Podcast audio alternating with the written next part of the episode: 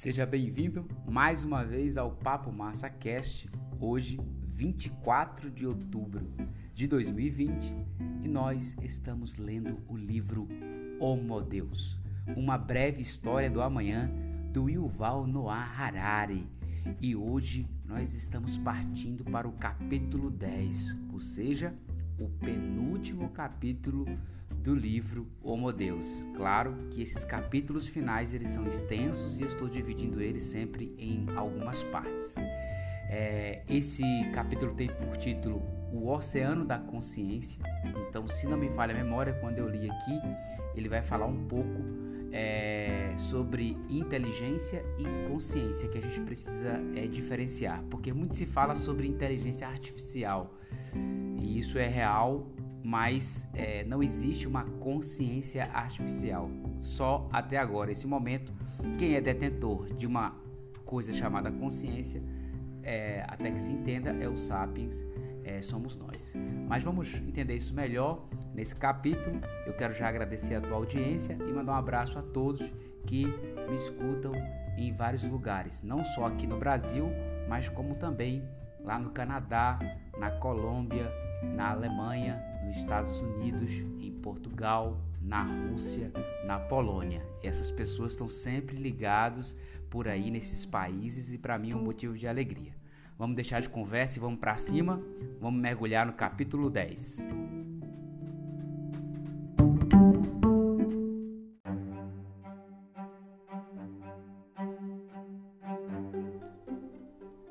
O oceano da consciência. É improvável que as novas religiões emerjam das cavernas do Afeganistão ou das madraças do Oriente Médio. Vão, sim, emergir dos laboratórios de pesquisa. Assim como o socialismo tomou conta do mundo com a promessa de salvação por meio do vapor e da eletricidade, nas próximas décadas, as novas tecno-religiões poderão conquistar o mundo prometendo salvação por meio de algoritmos e genes. Apesar de todo o discurso do Islã radical e do fundamentalismo cristão, o lugar mais interessante do mundo do ponto de vista religioso não é o Estado Islâmico ou o cinturão da Bíblia, e sim o Vale do Silício.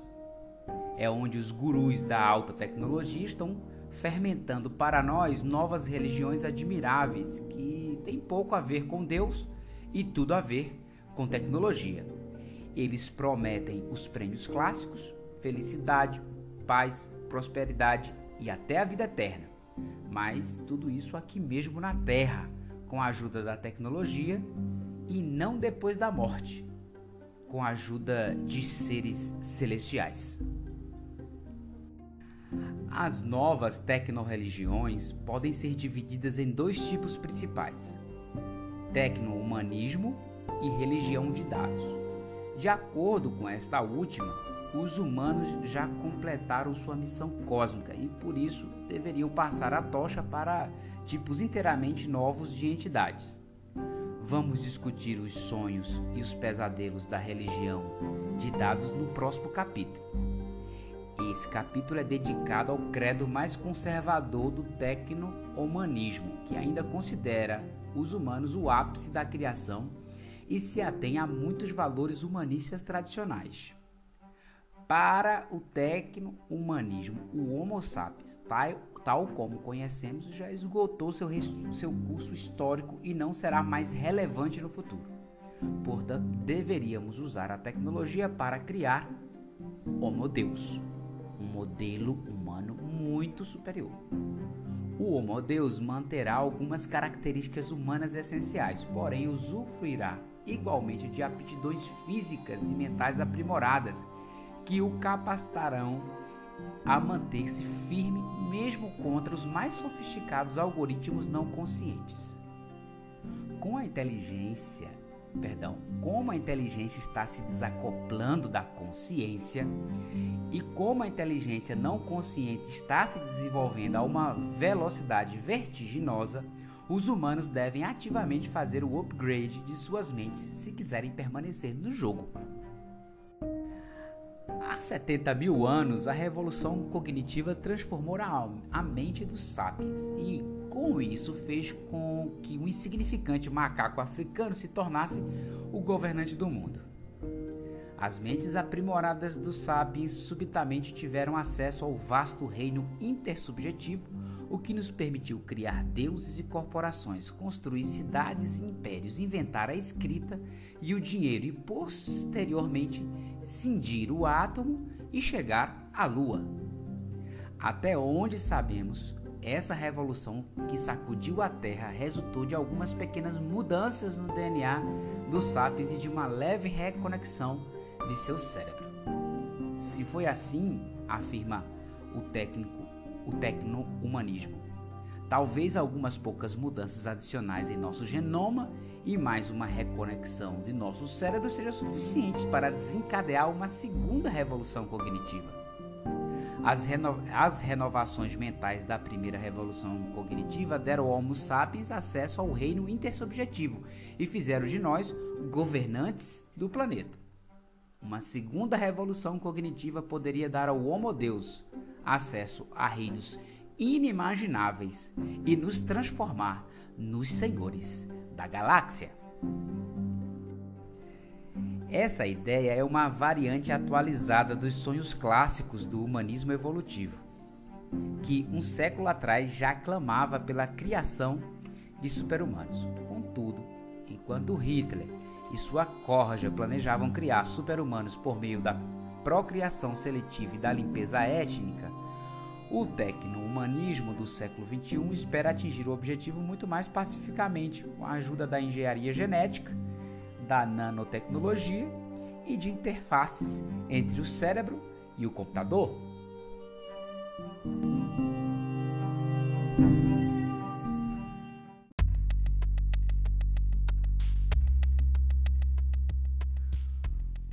Uma brecha para a mente.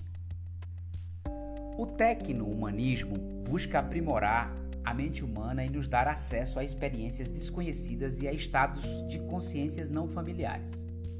No entanto, reformar a mente humana é um empreendimento extremamente complexo e perigoso. Como vimos no capítulo 3, na realidade não compreendemos a mente. Não sabemos como ela surge nem qual é a sua função. Por tentativa e erro, aprendemos como manipular estados mentais, mas raramente compreendemos todas as implicações subjacentes. Pior ainda, como não temos familiaridade com o espectro completo dos estados mentais, não sabemos que objetivos mentais estabelecer para nós mesmos. Somos como os habitantes de uma ilha pequena e isolada que acabaram de inventar sua primeira embarcação e estão prestes a zarpar sem um mapa, sem mesmo um destino. Na verdade, nossa situação é um tanto pior. Os habitantes de nossa ilha imaginária pelo menos sabem que ocupam um pequeno espaço no mar grandioso e misterioso nós falhamos ao não perceber que estamos vivendo uma pequena, em uma pequena ilha de consciência num oceano gigantesco de estados mentais que nos são estranhos. Assim como os espectros da luz e do som são muito maiores do que nossa capacidade de ver e ouvir, também o espectro dos estados mentais é muito maior do que aquele de que um humano mediano tem consciência. Enxergamos a luz apenas em comprimentos de onda entre 400 e 700 nanômetros. Acima desse pequeno principado da visão humana estendem-se os invisíveis, porém vastos reinos de ondas infravermelhas, das microondas e das ondas de rádio, e, abaixo dele, os reinos escuros do ultravioleta, dos raios-x e dos raios gama. Da mesma forma, o espectro de estados mentais possíveis pode ser infinito, mas a ciência estudou somente dois minúsculos segmentos dele: o, subnor o subnormativo e o UEID. Esse termo final aqui, gente, é uma sigla, UEID, que daqui a pouco eu vou traduzir para vocês, beleza? Durante mais de um século, psicólogos e biólogos conduziram pesquisas extensivas com pessoas que sofriam de vários transtornos psiquiátricos e doenças mentais, do autismo à esquizofrenia. Consequentemente, temos hoje um mapa detalhado, ainda que imperfeito, do espectro mental subnormativo. É, a zona da existência humana é caracterizada por uma capacidade menor do que é normal de sentir, pensar ou se comunicar. Simultaneamente, cientistas estudaram os estados mentais de pessoas consideradas saudáveis e normais. Contudo, as pesquisas científicas sobre a mente humana e a experiência humana em geral são realizadas com pessoas de sociedades ocidentais, instruídas, ricas e democráticas. Daí, gente, vem aquela expressão que eu acabei de falar aqui, abrindo parênteses, o EIRD, que ele quer dizer de Western quer dizer pessoas também educadas, industrializadas, ricas e democráticas. O AGE é uma abreviação em inglês para essas coisas. Então, toda vez que eu falar o AGE, está se relacionando a pesquisas nesses campos ou nas, nas regiões ocidentais que são instruídas, ricas e democráticas. E essas, agora fechando parênteses, que não constitui uma amostragem representativa da humanidade. O estudo da mente pressupôs até o presente que o Homo sapiens é o Homo simpson.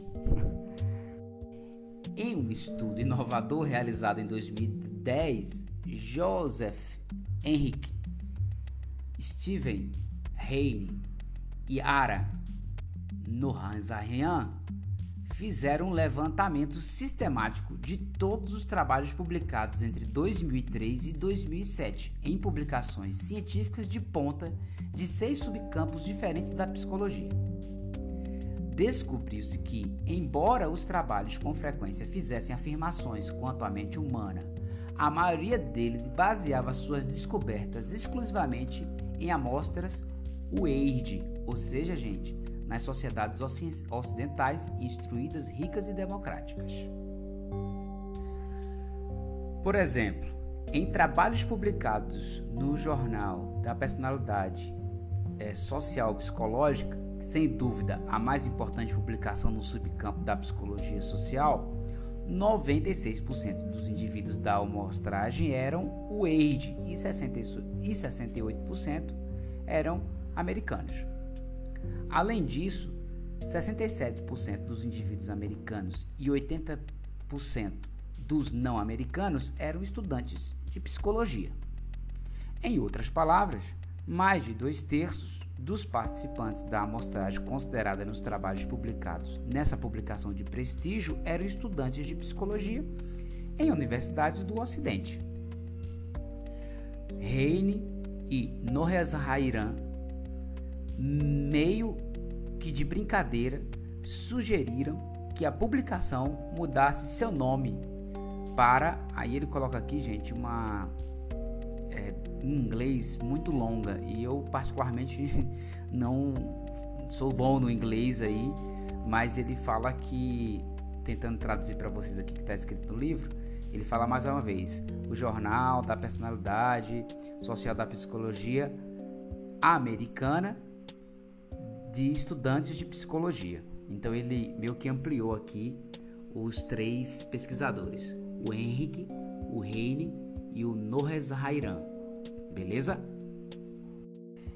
Estudantes de psicologia aparecem em muitas pesquisas porque seus professores os obrigam a participar dos experimentos. Se eu trabalho como professor de psicologia em Harvard, é muito mais fácil para mim conduzir experimentos com os meus próprios alunos do que com os moradores de um cortiço nova-iorquino dirigido por facções criminosas.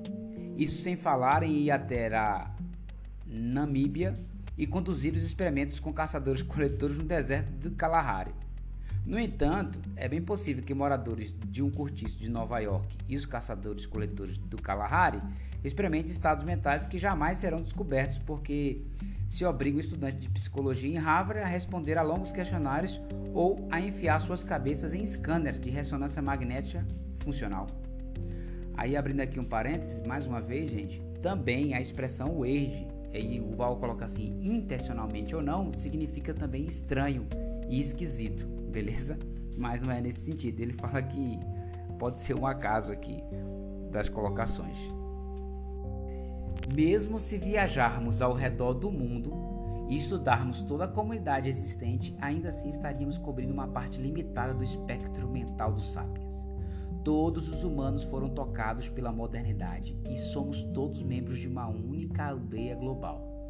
Embora sejam um tanto menos modernos que os estudantes de psicologia de Harvard, os coletores do Kalahari não estão em uma cápsula do tempo de nosso passado distante.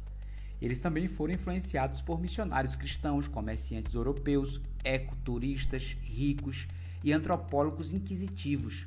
Abrindo parênteses, a piada que se conta é que no deserto do Kalahari, um agrupamento típico de caçadores-coletores é formado por 20 caçadores, 20 coletores e 50 antropólogos. Fechando parênteses. Antes do surgimento da aldeia global, o planeta era uma galáxia de culturas humanas isoladas, que poderia ter fomentado estados mentais hoje extintos. Realidades socioeconômicas e rotinas diárias distintas alimentavam estados de consciência diferentes. Quem poderia avaliar as mentes dos caçadores de mamutes da Idade da Pedra, dos agricultores neolítico ou dos samurais do período Kamakura? Além disso, muitas culturas pré-modernas acreditavam na existência de estados superiores da consciência aos quais as pessoas poderiam ter acesso por meio da meditação, drogas ou rituais. Xamães, monges e astecas exploravam sistematicamente os misteriosos terrenos da mente e, e voltavam carregados de histórias impressionantes. Falavam de estados não familiares de tranquilidade suprema, acuidade extrema e sensibilidade incomparável. Falavam ainda da expansão da mente para o infinito ou de sua dissolução no vazio. A revolução humanista fez com que a cultura ocidental perdesse a fé e o interesse em estados mentais superiores e santificasse as experiências mundanas do sujeito comum.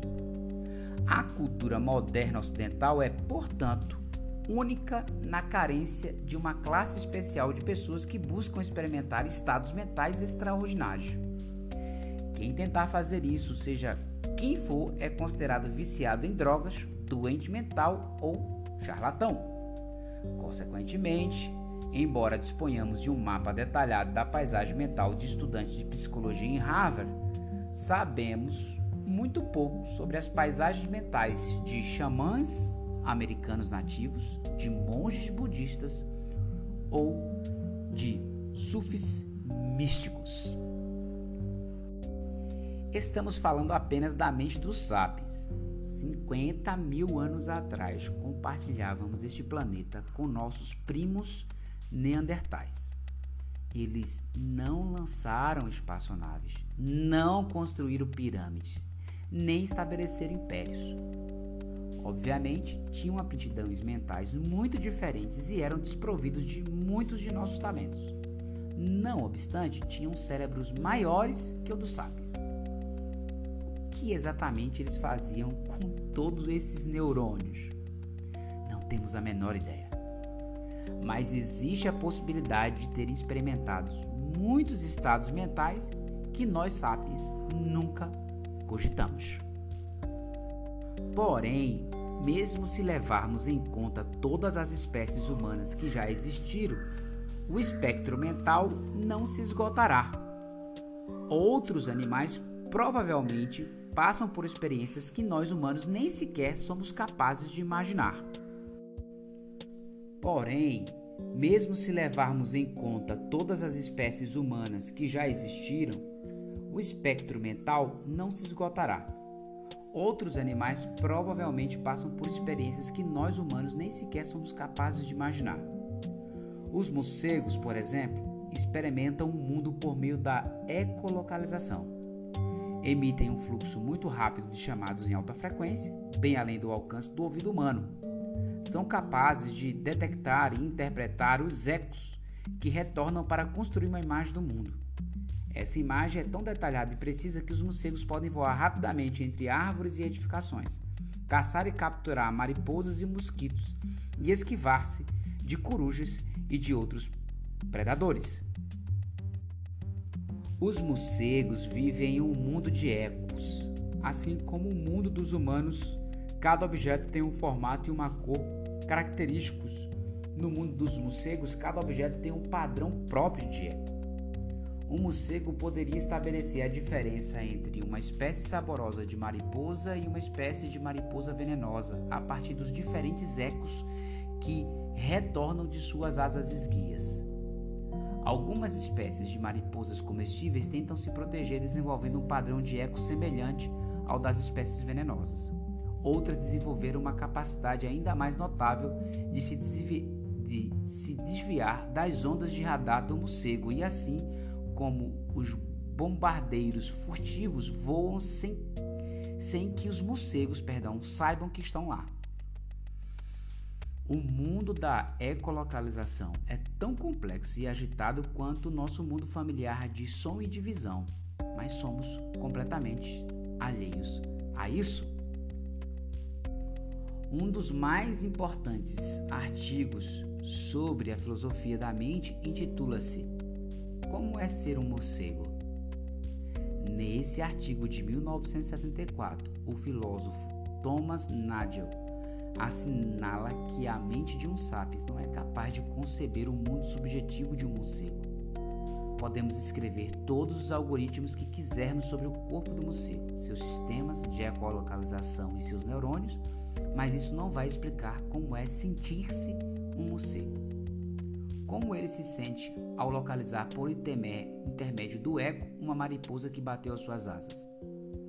É semelhante a enxergá-la ou é algo completamente diferente? Tentar explicar a um sapiens qual é a sensação de ecolocalizar uma borboleta faz tão pouco sentido quanto explicar uma toupeira cega a sensação diante de um quadro de Caravaggio.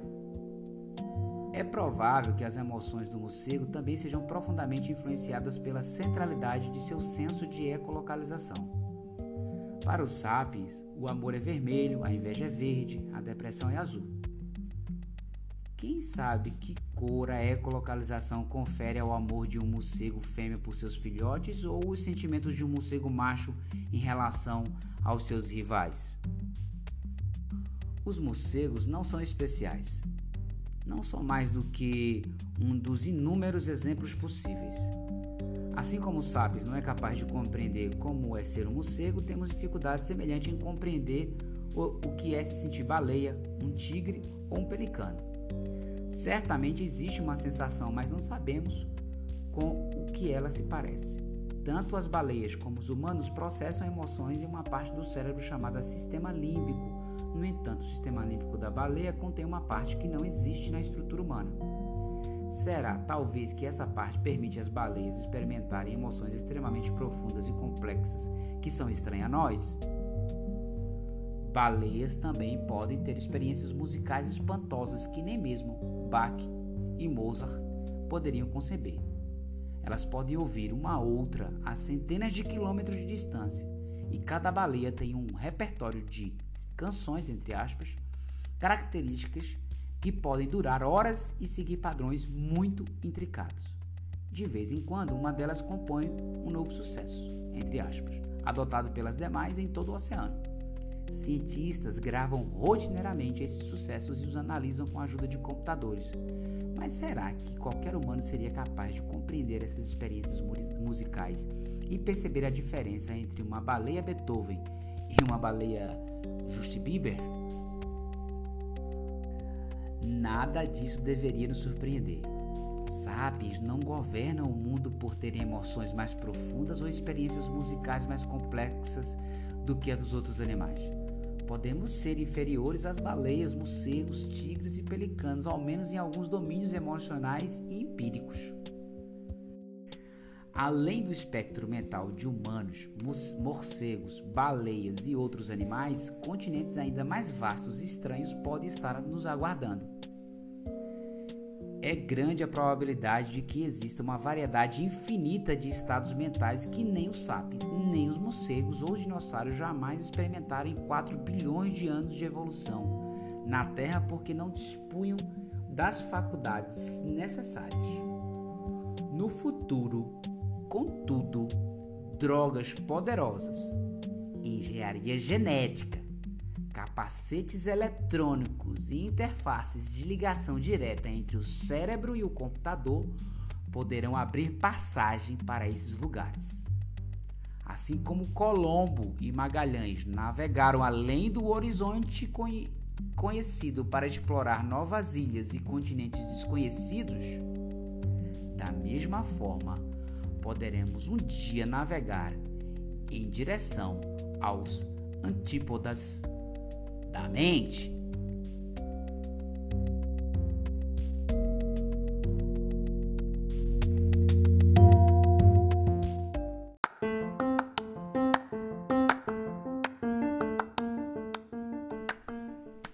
Vocês já perceberam que esse capítulo também vai levar a gente para uma viagem e buscar compreender que o nosso mundo mental campo da experiência emocional é muito mais complexo do que imaginamos. E aqui eu quero abrir um parêntese.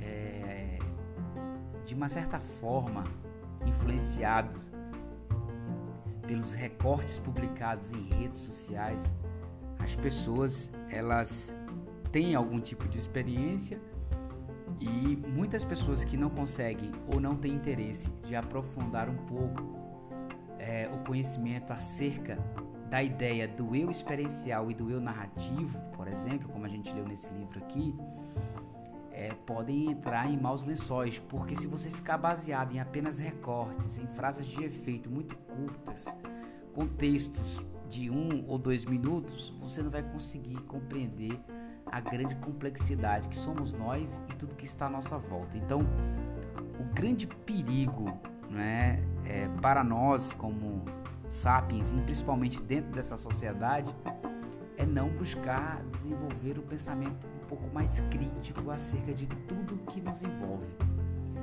E esse pensamento crítico, ele se dá também né, pelo conhecimento da ciência, onde você deve mergulhar dentro do ponto de, é, de vista científico, sem necessariamente querer abandonar também outras crenças que você tem, até porque essas outras crenças podem contribuir juntamente no processo científico. Então, o que eu gosto do livro do Yuval é que ele nos provoca para isso. E eu acredito que você se sente provocado também a ouvir, porque não é possível que a gente escute tanta coisa como essa ou leia tanta coisa como ele diz aqui e a gente não queira aprofundar esse entendimento. Então, o oceano da consciência é um realmente um universo, né? um grande mistério e nós só começamos a conhecer nesse episódio. Tem mais por aí. Próximo capítulo é Sinto o cheiro do medo. É fantástico. Eu já li né, esse livro, já compartilhei com vocês. Então essa parte final ela é, ela é fantástica. Tá bom? Então fica atento, me acompanha nos próximos episódios que nós temos ainda muito que aprender por aqui. Eu juntamente com vocês. Um grande abraço.